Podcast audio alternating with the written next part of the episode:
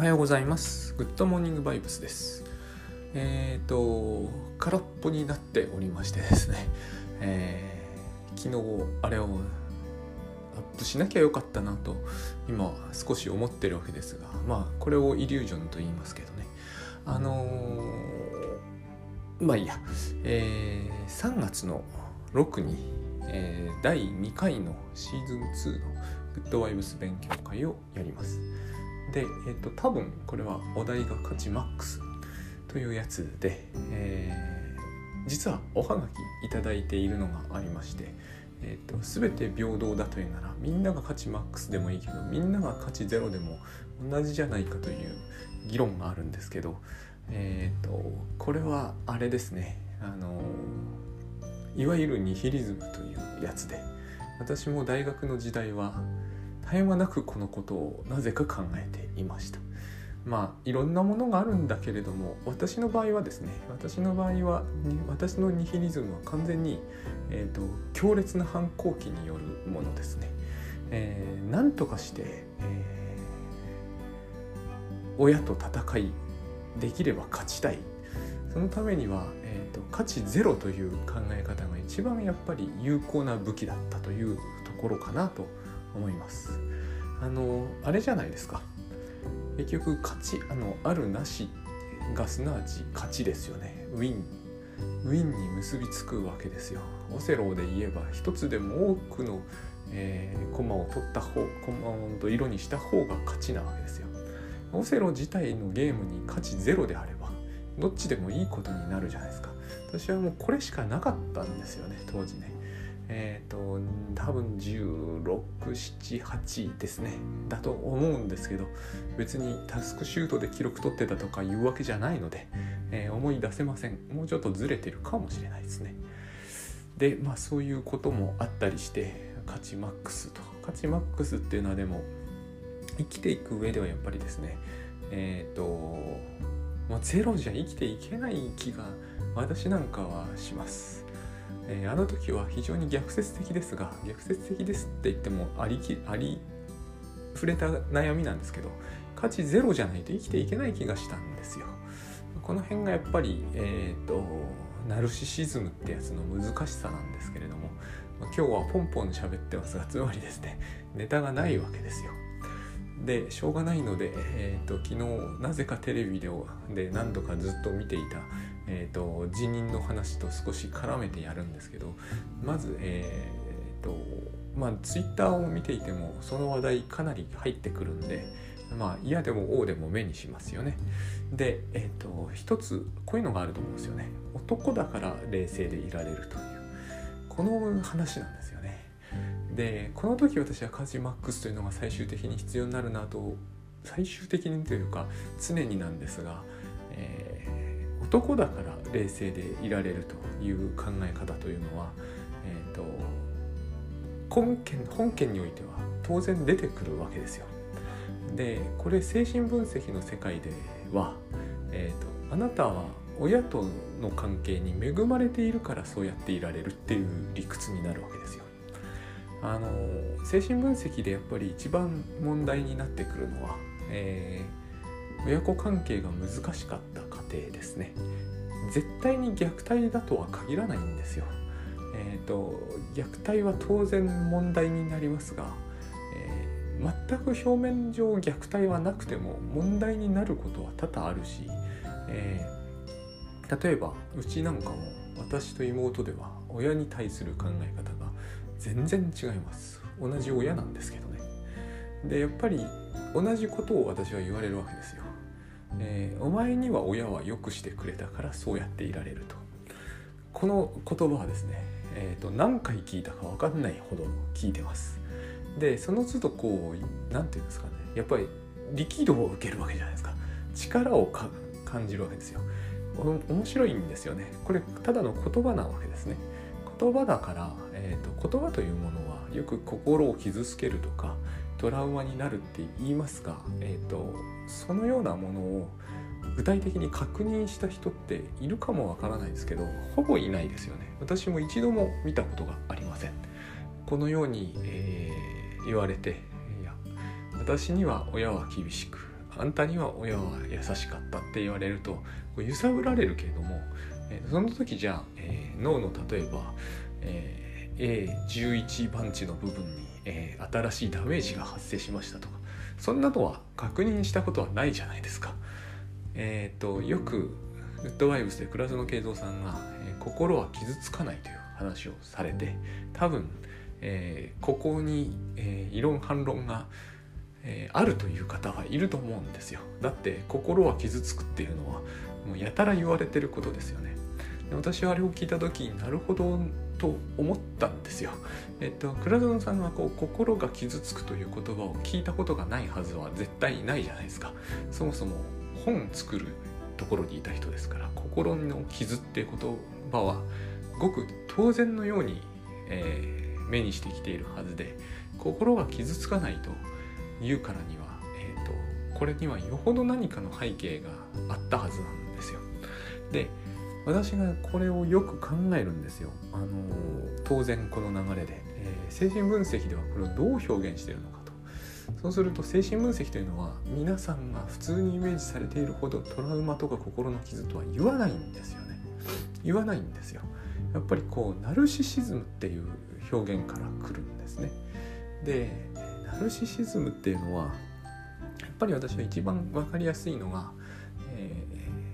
ー、この番組ではもはや、えー、一つの支えになってるマイケル・バリントなんだけど、えーと、何の条件もつけずいかなる評がましいことも言わず、えーと要するに無条件でて絶対的に私を愛するようにっていうふうに、えー、赤ちゃんは生まれてくるんですというのが彼の言い分なんですよね。えー、受け身的対象愛というんですね、えー、説明的な語句ですね。で一時愛というふうに彼は言い換えたんですね。でこれをまあ甘えと言うんだけど、え、とにかくそういうものとして生まれてきたと。でも親がそのことをえー、ちゃんと受信してくれないと、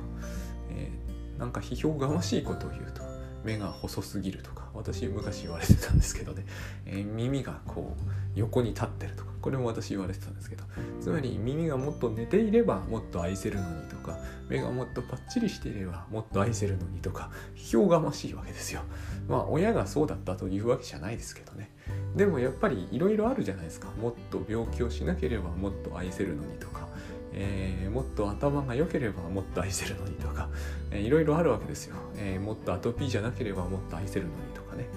で批評がましくなってでそうすると、えー、批評がましい部分に欠損が生まれるというんですね。マイケル・バリンとは。それを規定欠損という言い方をしたりするんですけど説明がましいんですけど規定は要するにそれが土台だよと言ってるわけですよ心の。でそこの欠損があるというのがえー、ナルシシズムを生むんだよと、まあ、彼はそういうふうに言うんです。ね。ナルシシズムというのが、えーと、本人を絶え間なく恐れと不安を植え付けるんだよというのが彼の理屈で、え、そこで、え、どんな欠損があったのかを、え、昔に戻って考え直してその欠損を、えーと、修復するべく新規巻き直ししましょうと。それが精神分析の治療なんですと、まあ、そういう考え方ですね。でその欠損があるわけで、えー、欠損があると何が起こるかというとあ人が愛してくれないんだから自分で自分を愛そうと。これをナルシシズムというんですという話ですね。あの池田理代子さんの漫画に女帝エカテリーナっていうのがあるじゃないですかあるんですよ愛蔵版で昔やたら分厚いのを持ってたんですけどあの彼女が、えー、夫がちっとも自分を愛してくれないから、えー、私が私を誰よりも愛してあげようっていう決意をするシーンがあってえー、それで自分で自分を抱きしめてるという彼女はうまいんですよねそういうのを書くのが。あのすごくこうドキッとした記憶があるんですよ。絵がまあ大事なシーンだったから多分1ページぶち抜きぐらいでそのシーン書いてたんですけど金輪際夫に愛してもらおうと期待するのは一切やめようっていうふうに確かそういう決意なんですよね。そして私が私を誰よりも愛してあげるからっていうんですよね。あれをナルシシズムと、まあ、普通は えっとあの大きくなってから言語的にそういう決意表明をする人はまずいません。彼女は追い詰められてたからそうなってたんであって、えー、赤ちゃんは別に言語的に私を私が私を愛してあげるからなどとそんなことは言わないんですよね。えっ、ー、とおぎゃーと言ってるだけですよ。つまり、えーと、そういう頃に起こりやすい事柄なんですよねこの規定欠損というのは。でその規定的に欠損されてる部分があるもんだから当然それが、えー、大概は思い違いなんですけどコンプレックスになりますよね。私も一時耳が横に立ってるのは嫌で嫌でしたから。これは多分親のせいではないと思うんですけどね。で、えっと、結局これって、うん、話がすごくこう、てあの、ようやくこう乗ってきたんで、そうするとそもそも何でこの話をしてるのかを忘れるわけですが、あの、親が、えー、よくしてくれたから、えー、その人は余裕を持っていられるというのは本当なんですが本当なんですがなぜならばナルシズムが少なくて済みますからこれ夫は夫じゃない。今回のジェンダーの話で言えば男だから、えー、建設的だの冷静にだの余裕ぶっかましてられるんだというのも同じですよね。つまり男は、えー、ことジェンダーに関しては、えー、女ほど嫌な目に遭ってきてないと。だから、えー、ナルシズムの部分が少ないんですよ。精神分析的に言うなら。えー、自分で自分を愛するなんてことしなくても男だというだけで世界から愛されている。だから余裕をかましてられると。でこれじゃダメじゃないですか、えー、これじゃダメなんですよ。これってつまりあれですよ。何者かであれば、えー、余裕でいられるという。だから何者かにならなければならない理論になっちゃって。つまり価値の上下がそこに強烈に発生しているわけですよね。あの白ばっかりの時のオセロのプレイヤーは余裕でいられるというのと。全く同じことなので、えーと、転落すればダメになっちゃうと。でこのことを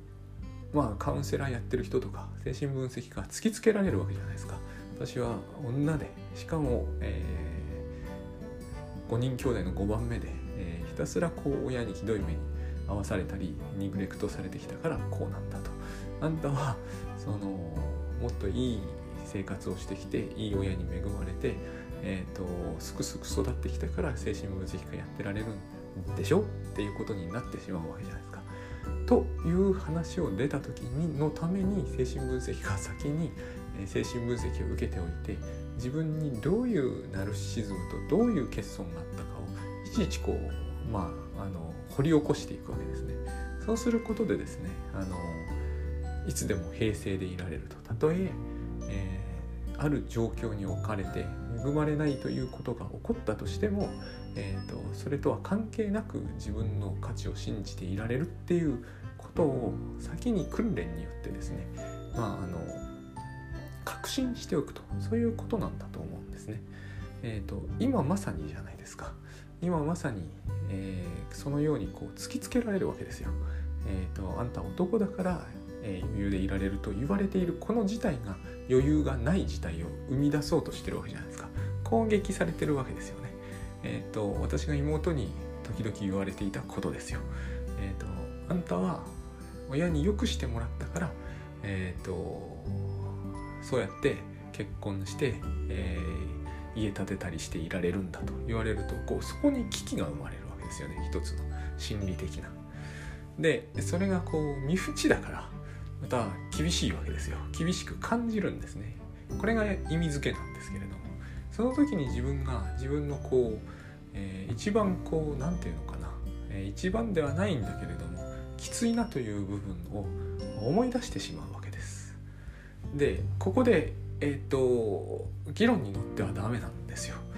ここでいやいや私だってまあそういう議論に乗っちゃってましたけどね昔からねいやいや自分だって母には随分こうされてああされてっていうなんか不幸自慢大会みたいになっていくんですよ。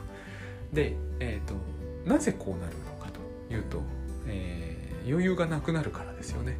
えーと男だから余裕があると言われると男は余裕を失いますよね。それを真に受ければね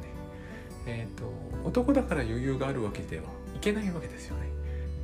親によくしてもらったから余裕があるわけではダメなわけですよね。ここで難しい問題になるじゃないですか。そうするとあんたは生まれつき優秀で強いのかって話になってくるわけですよね。これもダメなんですよ。優秀だから余裕があるようではダメなんですよ。で、えーと、強いから余裕があるのもダメなんですよ。心が、えー、弾力性に富んでるから余裕があるっていうのもダメなんですよ。それらは全てえっ、ー、とそれらは全て、えー、価値の上下ですしで価値の上下であるということは一番途中で、えー、強調したいそのバリントの言い分と真っ向から反してるじゃないですか。彼が言ったのはその条件によらず、えー、条件によらず評がましいことを言わず、えー、愛されたいというふうに願ってきているというふうな話だったじゃないですか。つまりこれってどういうことかというと価値マックスということじゃないですか。他の表現のしようがないと思うんですよ。ただしこれは2社以上の関係において価値マックスですよね。1社だけであればそもそもそんなことは問題にならないですよね、えー、自分の面倒見てくれる人はいないんですから。でもいると。しかも、えー、耳が横に立ってようと目が細かろうと,、えーと、万全の準備をしてくれると。それは自分に価値があるからですよねでこれは、えー、男だからではないし優秀だからではないし心が、えー、弾力性に富んでるからではないし、えー、あらゆる理由によらないわけですよ。言ったらダメなんですね。よるということは欠損される可能性があるということで、えー、その可能性に恐怖を覚えるから規定欠損という状態が発生してナルシズムに走るしかなくなるわけです。えー、しょうがない耳がでかい分は親の好みに合ってなかったから俺が俺でを愛してあげようになっちゃうわけですよ。こうなってしまうと、えー、何かを身につけなければならなくなるわけです。優秀であったり、えー、顔を良くしたり耳寝せてみたり、えー、二重にしてみたり私一重ですね、えー、二重にしてみたりさまざまなことをしなければならなくなるわけですよ。それってつまりそうじゃなければ愛されないという意味ですよね。そうでなければ価値がその分下がるという意味ですよね。え男でなければ、まあ、女性なんですけどその分価値が下がるということを暗に認めることになるじゃないですか。ここに陥らないためには価値マックスだと言わざるを得ないんですよね。これを何て言うのかなしかもこの価値マックス2社以上の関係において価値マックスなんですよ。だからこれを甘えと呼んだんだけど、えー、日本敗戦で多分甘えが崩壊したので、えー、崩壊したというか徐々にこう、えー、崩れていってしまったのでまあやっぱり崩壊か、えー、だから私はグッドバイブスになグッドバイブスの方面にこう、えー、力点を移しているわけですね。あのとはいえ私はずっとつまり甘えで生きてきたんだけれども、えー、その認識はなかったんですよね。他の多くの日本の人と同じようにあ自分が甘えで生きてきたということは、えー、知らなかったんですよ。えっ、と今私たちは甘えがまあ崩壊しかけているので急いで別のものをこう探してるわけですね、えー、見つからずに困っている人が多分 HSP であったり、え、発達障害であったり承認欲求であったり、えーと、そうですね変質パラノイダであったりしてるんだと思うんですね。それぞれみんな法戦略なんだけれどもまあなかなか難しいわけですよ。それなしでやるのはそれなしでやるということはつまり自分には価値がないという話になっていってしまうので、え途中の話で言うと欠損があるということなんで欠損があったら辛いわけですよしかも欠損があり得るということはですね価値ゼロのに近い人もいるということも暗に言うことになるわけですよね。自分がそれだったらえらい大変ですよね。まあ多分自分がそれなんじゃないかという恐怖心が HSP という現象を生み出すしえーと、逆にですね自分はこうここはいいしあそこはいいがあっちはダメでこっちはダメで下もいっぱいいるみたいなのが多分 ADD 的なものをこう生じさせるんだと思います。結局それは、えー、能力主義になるしかないと思うんですね。今の時代であれば、えー、例えば耳とかだって寝せたければお金いっぱいかければできます。ということはお金がいりますよね。だから欠損を埋めるためには金がいるっていうことになるんですよ。で金があればいくら欠損してても、えー、心配はないわけですよ。いざとなればね。えー、例えばなんだ、えー、その欠損についてうるさくつく人がいるなら、職場にね転職すればいい。優秀なら。ばあるいはえっ、とそうですね。その男だから余裕ぶちかましていられるんだと言われて腹が立つならば男だけの会社を作ればいいわけです。優秀ならば。こういうふうに、えーと、能力というのは必ずこう承認欲求と結びついてくるはずなんですよ。で承認と甘えは全然違います、えー、甘えというのはさっき見た通り価値があるとかないとかいうこととは関係なく価値を認めてくれるという話なのでだから能力の有無スキルの有無、えー、顔の良し悪しとかそういうものは一切関係なく、えー、価値マックスのものとして認めてくれるという話なので承認じゃないんですよね。承認というものをはるかに超えたものだと思うんです。承認欲求というのは何か訳があってその人を承認するわけですよね。ということはその人のことを本質的に好きなわけじゃないんですね。少なくとも愛してるわけじゃない。愛と承認ってすごい程遠い感じがするわけです。私なんかには。だからえっ、ー、となんかこう、ま、これまでは承認してやっていたが、何か絶火事件を起こしたらもう承認は取り消す。愛はそうはいかないんですよ。批評がました一切なしにですから、えーと、そういう問題発言をするとかしないとか関係なく、えー、価値マックスなんですよ、多分それを昔は私たちはですねそれを多分昔の日本人は人情と呼んだんですよ。でこの人情支配の世界でやっていこうとして、えーと、大掛かりな戦争で 失敗したので、えー、こういう路線はダメだということになり進歩的な世界ではこう義理人情みたいなものはこうこう脱却してですね、えー、能力というもので、えー、絶火事件を起こしたりはしないとそういうところからこう承認されるかされないかで、えー、価値というものをこう決定するようになったんだと思うんですよね。まあ判定するようになったんだな。判定するから承認するんですもんね。だから何者かにならなきゃいけないわけですよ。安心して生きていくためには。最近こう安心社会とか、えっ、ー、と違うな、と、心理的安全性かあれ私ちょっと,、えーと、チェックしか仕掛けております。つまりあれは西洋でも甘えというものを、えーと、かなり切実に必要とするようになったものなのかそれとも、えーと、新しい承認欲求を満たすこう仕組みのようなものなのかその2つは結構違うと思うので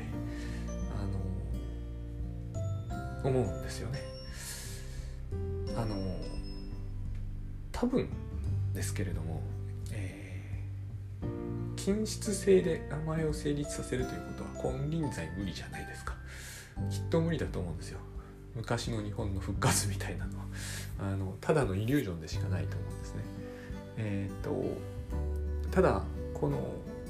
本当に、えー、この甘え脱却みたいなのが進歩的かというとこの点は私はえっ、とかなりグレーだと思うし判別つきにくいんですけど今の感じで言うと,、えーと、土井武雄さんははっきりですね、えーと、対対抗と呼んでる要するに後退してるというんですよね、えー、進歩的だと信じてるかもしれないけどこうやってこう能力主義とまあ彼はもう亡くなってますけどね。え、ー、と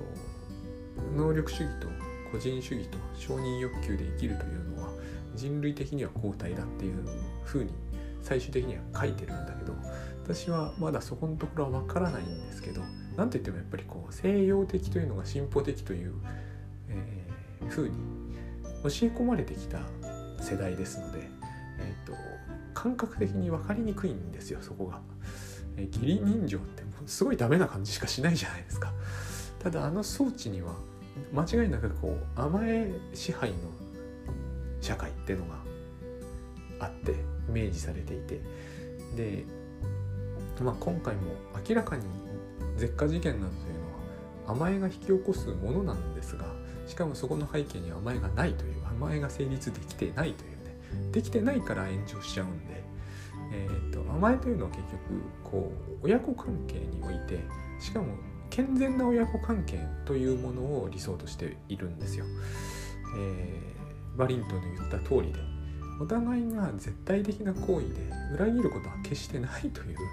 え、前提でそれにふさわしく振る舞おうねとだからふさわしくない振る舞いをしてしまうとどっちにしてもあんまりいいことではないんですけどふさわしくなくたって、えーと、それによって壊れたりはしちゃダメなんですよね。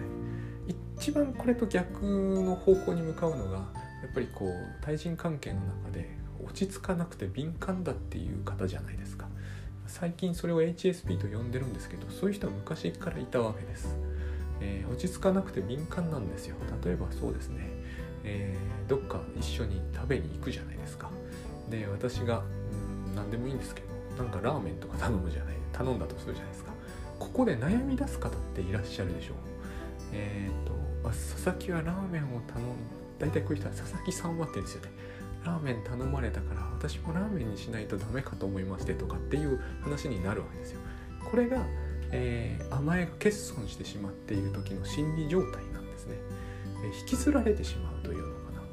な。よく自分がないとか言うんですけど自分がない割にはものすごく自分のことを意識しているというある意味こう非常に精神分析にはうってつけと言いますか難しい心理状態にあるんですよね。私は、えー、最初はサンドイッチにしようかと思ったけどやっぱりラーメンにしますとかになってしまうわけです、えー、私が佐々木がですね気を悪くする。それによって自分がもしかすると感じていたかもしれない行為を失うんじゃないかという恐怖感があるわけですね。さっき言った通りで親子関係においてそういうことはありえない。んありえないというのはつまり親が子供を嫌うことがないって話じゃないですよ。親子関係において、えー、本当に嫌だからと言って子供を放り出したら子供は即死なので、えー、親子関係は壊れないというのかななくならないということなんですね。で、えー、日本人はそれに全ての人間関係を順次させようとしたんですね。親子関係に準ずる関係と。友達でも、えー、親しくなれば親友になるわけですよね。親友と。これを、えー、やろうとして頑張ってるんだけどまあ難しいわけです。なぜなら、えー、そんなものはダメなものだということになったので、えーと、何か訳もなく承認しちゃいけない訳あって承認するということになったのでそれによってこう敏感な人はすごく敏感になるしかないわけですよね。えー、私は好かれる理由がないとかそういう話にだんだんなっていくわけですだから、えー、これもそう引きずられる人に時々これは僕自身をあんまり経験ないですけどでもどっかで経験してるのかもしれませんけどねあの私の知ってる人で、え、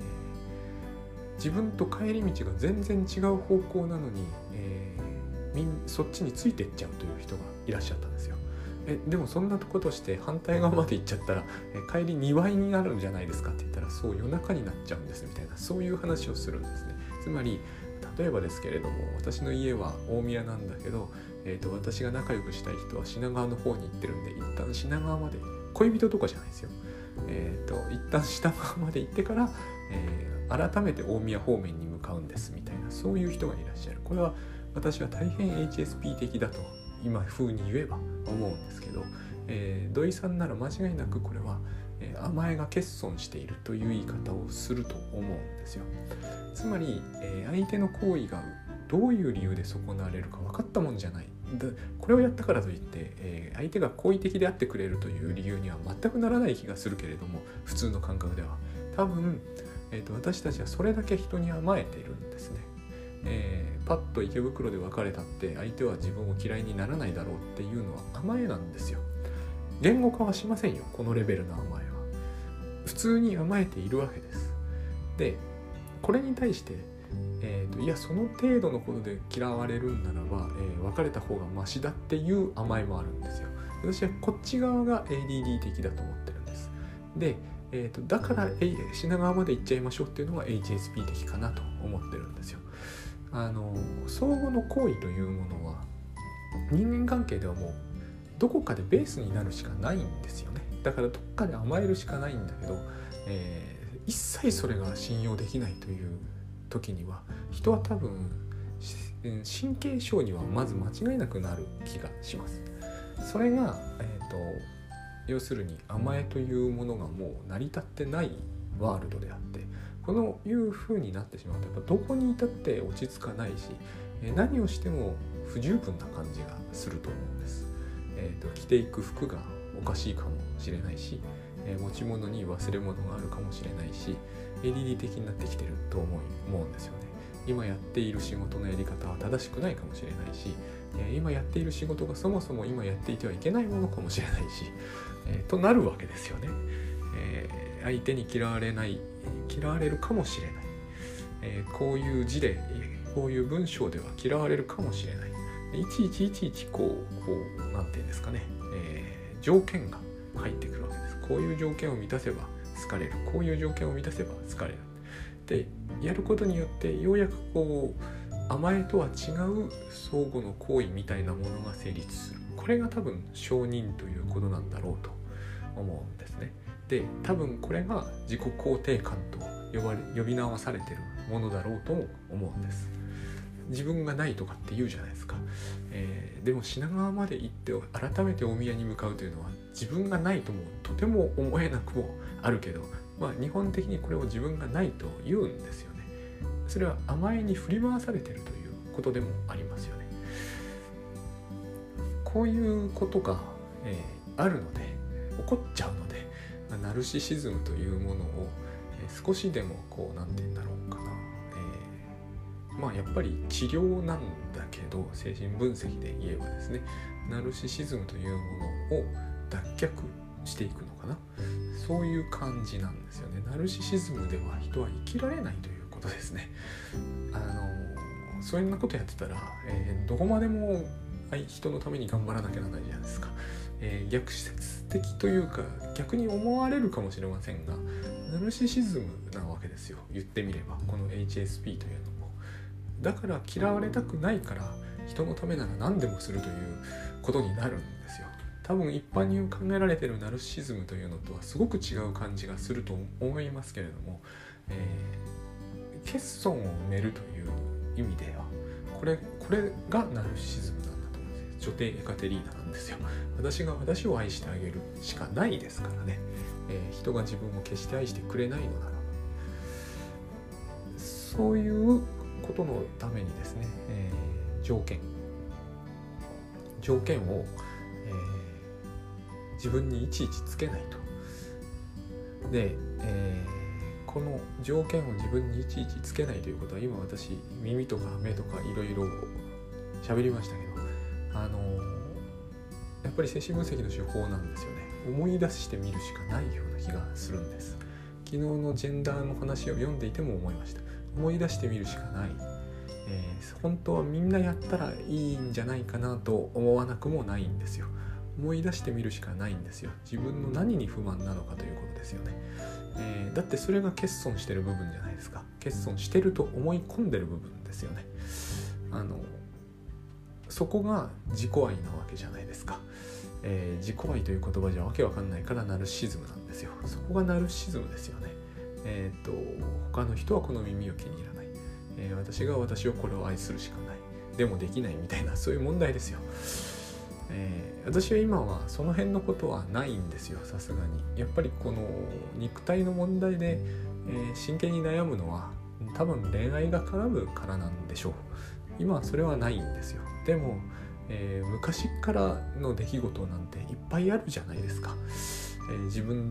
についての不満というやつですね。ここがこうなってればそこがなってればっていうのは全てナルシズムなんだけど、